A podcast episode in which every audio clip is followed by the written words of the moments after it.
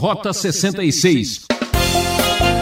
O desejo pelo poder cega a pessoa numa tirania perturbadora. Muito complicado e isso é que faz com que ele não enxergue Deus, o seu poder uh, e tudo aquilo que está acontecendo à sua volta.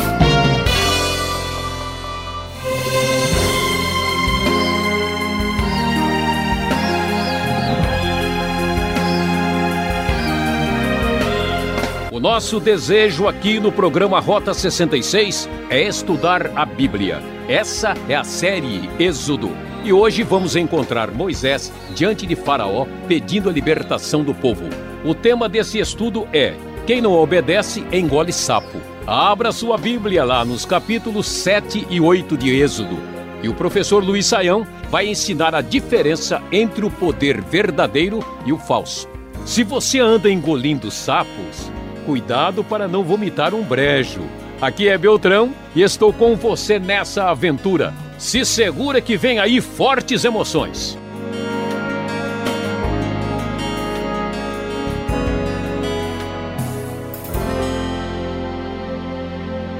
No capítulo 7 do livro de Êxodo, a nova versão internacional da Bíblia nos traz o texto sagrado que começa da seguinte maneira: o Senhor lhe respondeu, falando a Moisés: Dou-lhe a minha autoridade perante o Faraó, e seu irmão Arão será seu porta-voz. Você falará tudo o que eu lhe ordenar, e o seu irmão Arão dirá ao Faraó que deixe os israelitas saírem do país. Eu, porém, farei o coração do Faraó resistir. E embora multiplique meus sinais e maravilhas no Egito, ele não os ouvirá. Então porei a minha mão sobre o Egito e com poderosos atos de juízo tirarei do Egito os meus exércitos, o meu povo, os israelitas. E os egípcios saberão que eu sou o Senhor quando eu estender a minha mão contra o Egito e tirar de lá os israelitas. Moisés e Arão fizeram como o Senhor lhes havia ordenado. Moisés tinha 80 anos de idade e Arão 83 quando falaram com o Faraó. E assim, então, Moisés e Arão, pela ordem divina, vão falar com o Faraó solicitando que os israelitas pudessem sair do Egito para prestar um culto ao Senhor, para fazerem o que Deus lhes havia ordenado. No entanto, o Faraó resiste, não aceita, e agora nós vamos ver como o Deus libertador de Israel vai agir contra o Egito, a nação mais poderosa do mundo, e o Egito que se crê defendido pelas suas divindades, pelos seus ah, poderes, muito religioso era aquele país, e então vamos observar o que o texto bíblico nos fala sobre as famosas dez pragas que caem sobre o Egito por causa da tirania, por causa do uso indevido do poder daquela nação da antiguidade. E quando o conflito se inicia, a Bíblia nos diz aqui, segundo a NVI, disse o Senhor a Moisés e Arão: quando o Faraó lhes pedir que façam algum milagre, diga a Arão que tome a sua vara e jogue-a diante do Faraó, e ela se transformará numa serpente. Moisés e Arão dirigiram-se ao Faraó e fizeram como o Senhor tinha ordenado. Arão jogou a vara diante do Faraó e seus conselheiros, e ela se transformou em serpente. O Faraó, porém, mandou chamar os sábios e feiticeiros e também os magos do Egito. Fizeram a mesma coisa por meio das suas ciências ocultas. Cada um deles jogou ao chão uma vara e estas se, transform... estas se transformaram em serpentes. Mas a vara de Arão engoliu as varas deles. Contudo, o coração do faraó se endureceu e ele não quis dar ouvidos a Moisés e Arão como o Senhor tinha dito.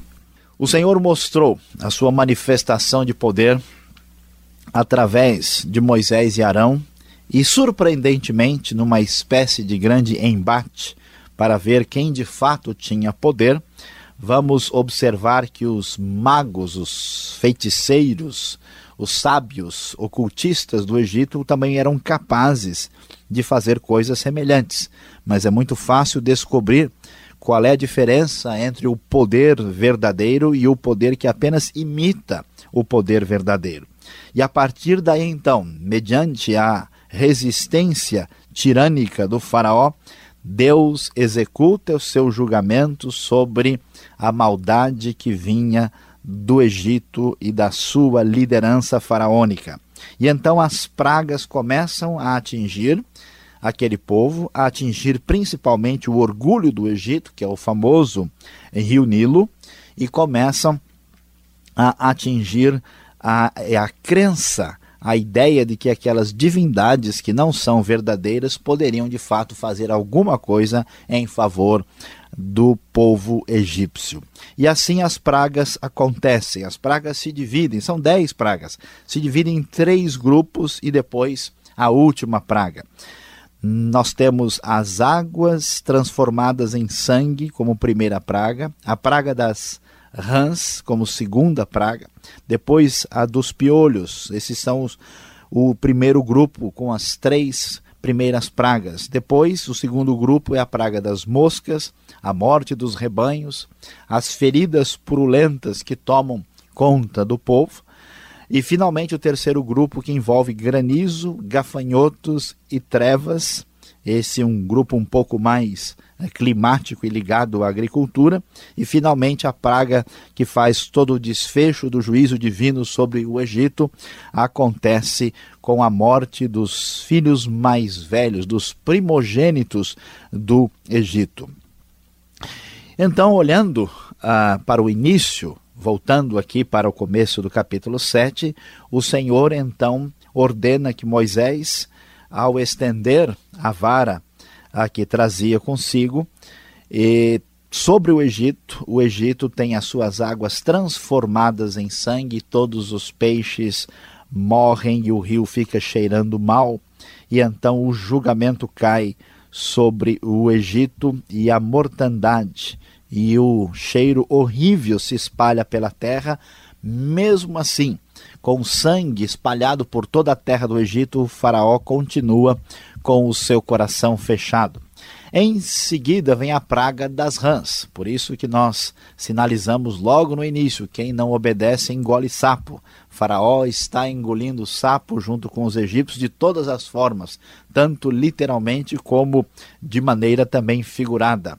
Aqui nós vemos então que as rãs são enviadas de maneira extraordinária por Deus a partir do próprio rio Nilo e elas enchem e entram em todas as partes. O texto sagrado nos diz que elas invadem, inclusive o palácio, o quarto, a cama do próprio Faraó, o forno e as amassadeiras. Ah, tudo é infestado por as, aquela praga de rãs que traz um incômodo sem igual para a nação egípcia. Depois, como Deus, na sua a misericórdia aqui pela intervenção de Moisés e Arão, quando o faraó começa a ficar cansado do que está acontecendo, as rãs acabam então morrendo e a terra do Egito cheira mal de maneira é, terrível, de maneira muito é, surpreendentemente negativa.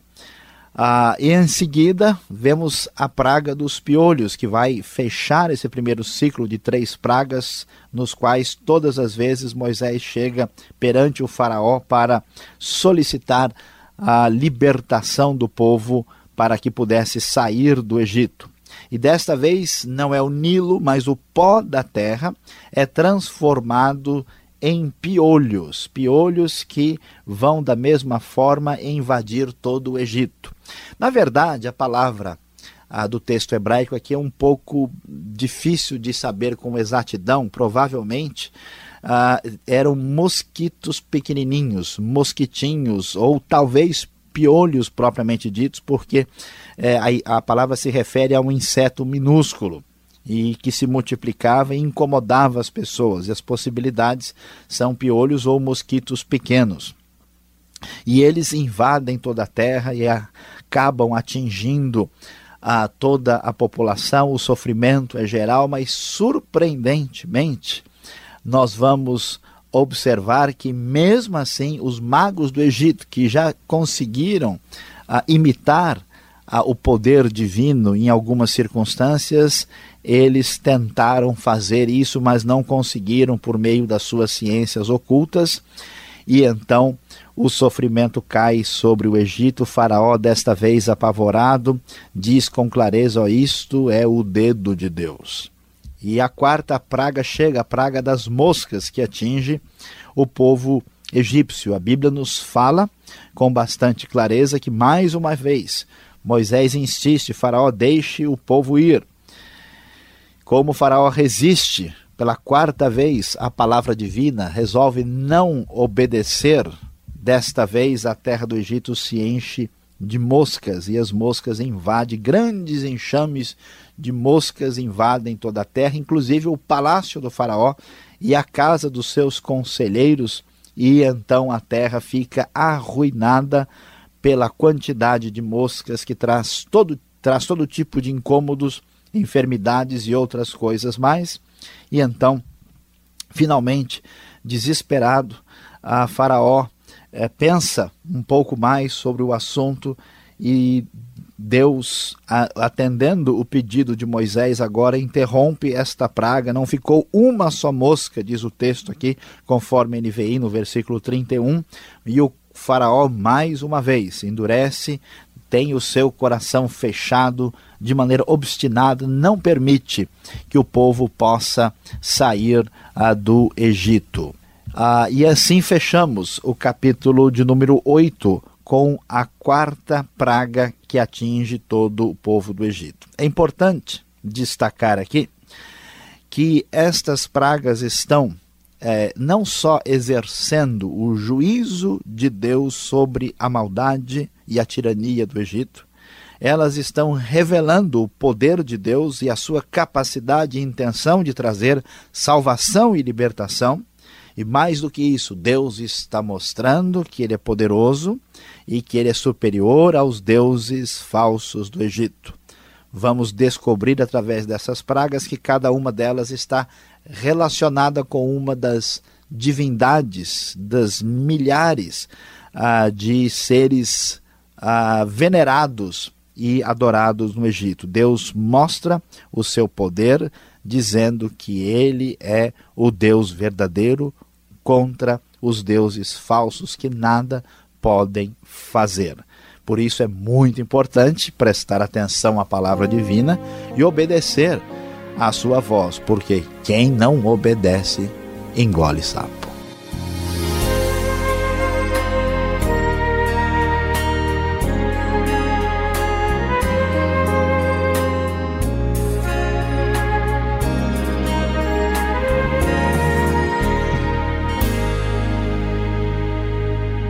Esse é o programa Rota 66, o caminho para entender o ensino teológico dos 66 livros da Bíblia. Você está ouvindo o estudo. Quem não obedece engole sapo. Vemos isso nos capítulos 7 e 8 de Êxodo. E você, o que tem a nos dizer? Queremos conhecer sua opinião, sua crítica. Escreva. Caixa Postal 18.113, CEP 04626-970, São Paulo, capital. O e-mail é rota66@transmundial.com.br. Rota 66 tem a produção e apresentação de Luiz Saião, redação Alberto Veríssimo, locução Beltrão. Uma realização transmundial. Fique agora com a segunda parte do programa.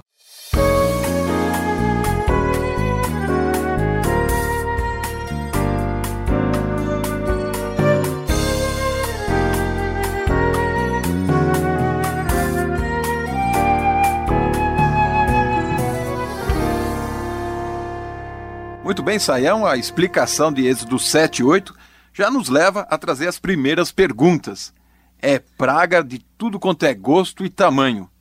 Ainda bem que nós não estamos por lá. Saião, magia funciona então? Pelo que podemos observar nesse capítulo 7 de Êxodo?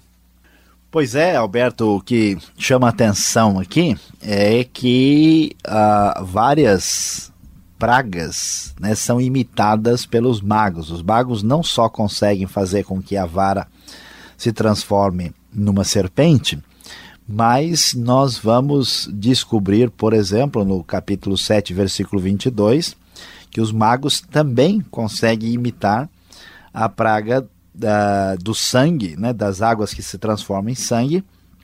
E a mesma coisa aparece aí na, na sequência na, nas rãs, né? fizeram as rãs subir no Nilo, mas fazer o pó da terra se transformar em piolhos ou, ou mosquitos, isso não foi possível. E, e, aí o que, que a gente vai descobrir? Ah, uma grande parte do que é chamado de magia e feitiçaria, na verdade, não tem realidade nenhuma, é, é truque. Né? Então, eles fizeram rãs subir do Egito, dependendo do, do que você coloca dentro d'água, a rã vai sair. Né? Então, isso não é exatamente uma coisa assim tão extraordinária.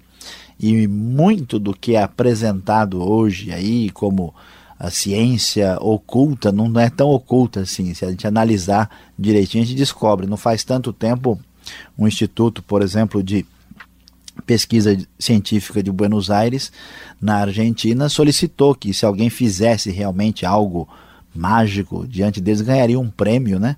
É que pudesse passar por todos os testes científicos e um prêmio volumoso, e ninguém apareceu para fazer uma coisa tão extraordinária assim. Agora, nós devemos entender é, que a Bíblia deixa bem claro, não aqui em Êxodo, mas isso vai ser uh, esclarecido mais para frente, que por trás de certos poderes mágicos pode haver poderes de espíritos maus, de demônios, até mesmo de Satanás, né? Então nós não devemos assim achar que não é possível que aconteça nenhuma espécie de elemento sobrenatural de origem maligna. Pode ser que algumas dessas coisas que esses magos e feiticeiros faziam poderiam até ser autênticas, mas uh, não eram aprovadas por Deus. A Bíblia diz que a gente deve, inclusive, tomar cuidado, porque às vezes a pessoa vai atrás de algo que é sobrenatural e chama atenção. O fato de aquilo ser sobrenatural ou de funcionar não indica necessariamente que ele é de Deus ou que tem uma fonte benigna por trás. Então, o que, que a gente pode dizer? A magia pode funcionar. Né, esses dois magos, depois chamados no Novo Testamento, lá nós pegamos a identidade deles, né, Janes e Jambres, e eles são descritos em 2 Timóteo 3,8 e como mestres né, que se opuseram aí a Moisés, mestres desta magia. Então, o nosso conselho é que todos os nossos queridos ouvintes fiquem com bastante cuidado, não duvide de tudo e principalmente não se envolva com magia e com feitiçaria, achando que é apenas uma espécie de conhecimento que pode ser explicado, porque você pode acabar se envolvendo com forças poderosas do mal e prejudicar a sua própria vida. E a ilusão é que a gente pensa que isso está ajudando, mas Janes e Jambres, como a gente colocou aqui, esses magos do Egito, eles estavam mais atrapalhando, né?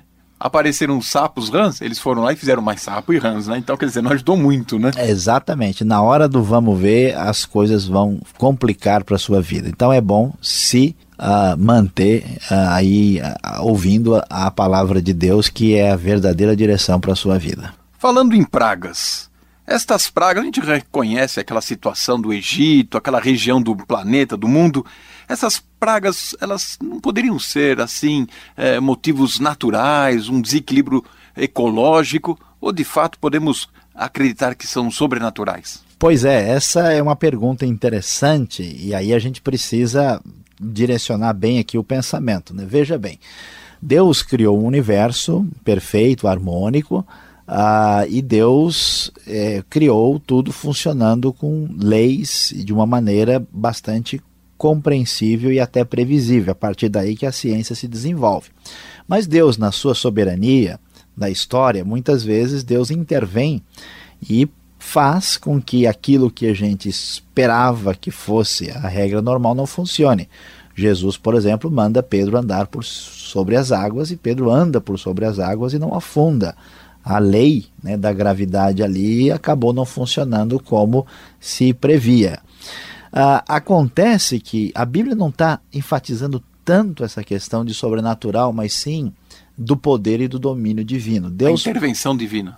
É, é, intervenção hum, já soa um pouco sobrenatural.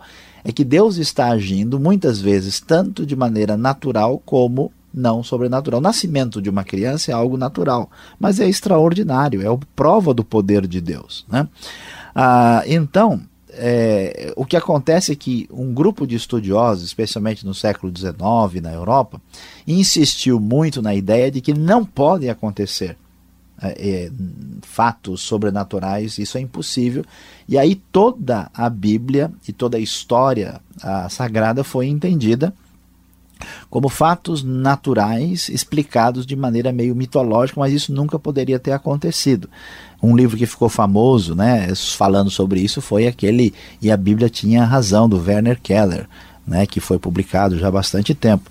A, a questão é, é que Deus pode até ter utilizado elementos naturais aqui, como por exemplo praga de gafanhotos, para uh, trazer o seu julgamento mas não dá para a gente entender todos os eventos aqui como sendo meramente naturais. Então, a, a clara explicação de algumas dessas pragas envolve a intervenção miraculosa e sobrenatural da parte de Deus. E quem crê no Deus que criou o mundo e o universo, certamente deveria crer que se Deus é capaz de fazer tudo isso, ele pode intervir dentro do sistema a qualquer hora. Não faz sentido duvidar do poder de Deus de intervir e, fazer algo extraordinário e sobrenatural. Quem acredita no Deus da Bíblia não é lógico que ele duvide que esse Deus pode fazer milagres. Portanto, nós devemos aceitar claramente que muitas dessas pragas só podem ser entendidas se for sobrenaturalmente. É, de fato, se Deus é o Senhor, ele pode fazer o sapinho pular daqui para lá, né? Exatamente. Agora, os magos, no verso 19 uh, do capítulo 8, diz que de fato era o dedo de Deus. Pois é. E por que Faraó resistia tanto se já os magos estavam reconhecendo isso? É, aqui é um sinal muito interessante de que não dá para a gente eh, brincar com essa história. Os magos perceberam, opa, tem alguma coisa diferente do que, que nós estamos acostumados aqui. A coisa é muita areia para o nosso caminhãozinho, ainda mais no deserto lá do Egito tem areia mesmo, né? Ah, o faraó resiste tanto por causa da, da obsessão pelo poder. O medo que ele tem é que o povo vá embora e ele perca a sua grande quantidade de escravos que lhe dá poder econômico e força. Tanto é que ele diz para Moisés: vocês podem é, adorar a Deus, mas não vão sair do país. A existência, então, o poder, o desejo pelo poder cega a pessoa numa tirania perturbadora. É muito complicado e isso é que faz com que ele não enxergue Deus, o seu poder uh, e tudo aquilo que está acontecendo à sua volta. Obrigado, Sayão, pela explicação. E eu convido você agora a continuar na nossa sintonia. Vem aí a aplicação do estudo de hoje.